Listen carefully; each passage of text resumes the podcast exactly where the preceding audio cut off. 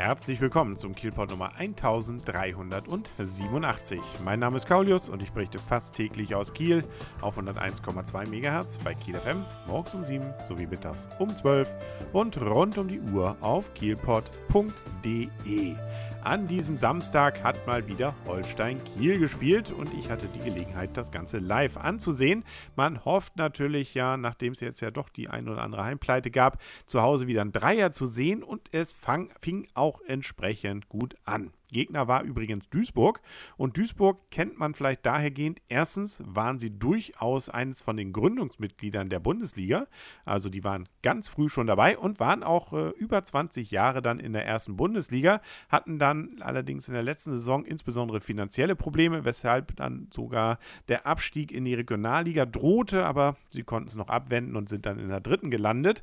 Ja, und da durften sie jetzt eben nach Kiel kommen. Und man merkt auch schon, dass es hier ein Traditionsverein sein ist, weil, wenn man sich mal anguckt, was so durchschnittlich dort ins Stadion geht, das ist deutlich über 15.000.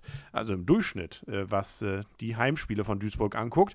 Und so gesehen war sogar einiges, trotz der weiten Entfernung, im Holstein-Stadion los von den Zebras, so nennen sie sich nämlich selber, und weil sie nämlich auch ähm, zum, nicht auf dem Platz, aber doch immerhin in der Fankurve eben so ein gestreiftes blau-weißes Trikot anhaben. Sieht hübsch aus und äh, war natürlich auch nett, dass dann eben ein paar mehr davon dann auch da waren und damit natürlich der guten Stimmung im Holstein-Stadion am Anfang das Ganze noch dann unterstützt wurde. Ja, wie gesagt, Holstein hat auch am Anfang gut angefangen, sagen wir mal, nach einer Minute gut angefangen, hatte auch wieder große Chancen, wie auch schon beim letzten Heimspiel. Ja, und dann brach plötzlich in der zwölften Minute alles in sich zusammen. Da gab es dann eine Notbremse, es gab eine rote Karte, wo man durchaus drüber streiten kann, ob die denn berechtigt ist, weil eigentlich, auch äh, wenn es natürlich eine gewisse Torchancemöglichkeit dann durch so ein Foul, wenn es denn eins war, vereitelt wurde, aber es gab äh, zumindest nach Ansicht vieler und auch dem, was ich da sehen konnte, durchaus noch weitere Holstein-Spieler, die da in der Nähe und waren. Es war also nicht letzter Mann und äh, naja, nun gut, also die rote Karte gab es und äh, wurde natürlich auch nicht wieder zurückgenommen, trotz der Proteste und damit war dann nicht nur zu diesem Stadium des Spieles plötzlich alles äh, ja nicht mehr ganz so für Holstein, sondern dann kam noch der Freistoß, der damit dann verbunden war und der ging dann direkt ins Tor, ohne dass unser Torwart von Holstein da irgendwas gegen tun konnte. Der blieb einfach stehen, hat es nicht gesehen und das Ding senkte sich dann hinter der Linie. Damit stand es dann 1 zu 0 für Duisburg und äh, da musste man dann auch erstmal sich fangen. Gab dann ein paar Auswechslungen, zumindest eine damit das Ganze dann auch wieder in geregelte Bahnen ging. Aber man hat dann gekämpft, man hat vieles versucht, äh, zeitweise allerdings fand ich auch ein wenig viel sich damit beschäftigt, dann hinten herum erstmal irgendwas aufzubauen. Duisburg hat auch gut gestanden, das ist natürlich dann auch immer so ein Problem. Man muss ja auch immer hoffen, dass der andere Gegner dann auch irgendwelche Chancen zulässt. Aber Holstein hatte Chancen, nur gingen sie eben nicht rein. Das ist ja eins von diesen Dilemma, die man ja die man in den letzten Spielen öfter hatte. Und im Endeffekt blieb es dann eben auch bei diesem 1 zu 0 für Duisburg, was selbst der Trainer von Duisburg dann noch als glücklich bezeichnet hat. Ja, aber dafür kann sich dann Holstein auch nichts kaufen. Obwohl eigentlich alle anderen Konkurrenten, die da oben ja so um den Platz 5, äh, wo Holstein ja war, dann mitgespielt haben, eigentlich gut gespielt äh, haben für Holstein, sprich teilweise verloren haben, teilweise auch deutlich. Ja, aber genutzt hat es nichts. Genutzt konnte es werden, konnte es auch nicht. Und äh, so gesehen hoffen wir natürlich aus Holsteiner Sicht, dass dann in einer Woche, wo dann ja schon das nächste Heimspiel ist, dann alles entsprechend besser läuft. Zumindest auf die Zuschauerkulisse hatte das Ganze nur bedingt Einfluss. Gut war sie wieder, gab wieder durchaus entsprechend gute Fanrufe und die Stimmung war eigentlich von vorn bis hinten natürlich angespannt.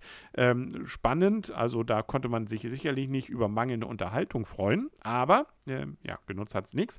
Aber es waren auch über 6000, ich glaube 6030 dann im Stadion und das ist, wenn ich es richtig verstanden habe, sogar Drittligarekord bei Holstein. Also selbst in der Saison früher, vor ein paar Jahren, als man ja in der dritten Liga war, konnte man dieses nicht toppen. Also sieht richtig gut aus, was zumindest den Zuspruch angeht und die Verankerung von Holstein Kiel in Kiel als solches.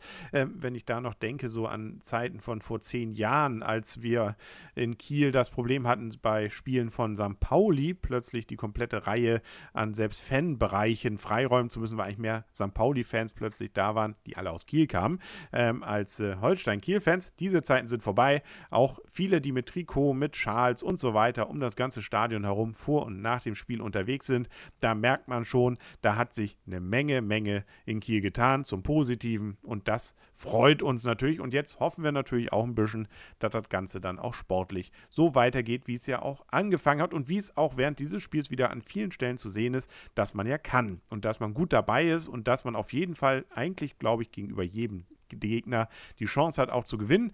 Man muss es eben dann nur machen und insbesondere die Tore. Holstein ist übrigens auf dem achten Platz und damit natürlich noch weit weg von irgendwelchen Abstiegsplätzen. Sieht also, was das angeht, sicherlich weiterhin auch sehr gut aus.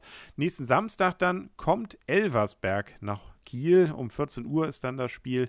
Also merken, das nächste Spiel ist schon wieder ein Heimspiel. Und äh, das darf man sich gerne angucken und dann auch entsprechend anfeuern. Und äh, vielleicht gibt es dann ja auch nicht ganz so viele gelbe und rote Karten wie bei diesem Mal. Also da ist durchaus gerade in der ersten Halbzeit viel mit Karten hantiert worden. Der Ticker von Holstein Kiel selber schrieb sogar noch zur Halbzeitpause, dass das ja mehr so ein Skatspiel ähnelte. Naja, in der zweiten Halbzeit waren es ja weniger. Aber ich schweife ab, komme zum Ende und äh, verweise darauf, dass morgen natürlich wieder ein Kielpot gibt auf kielpot.de und bei Kiel FM. Bis dahin wünsche alles Gute. Euer und ihr, Kaulius und tschüss.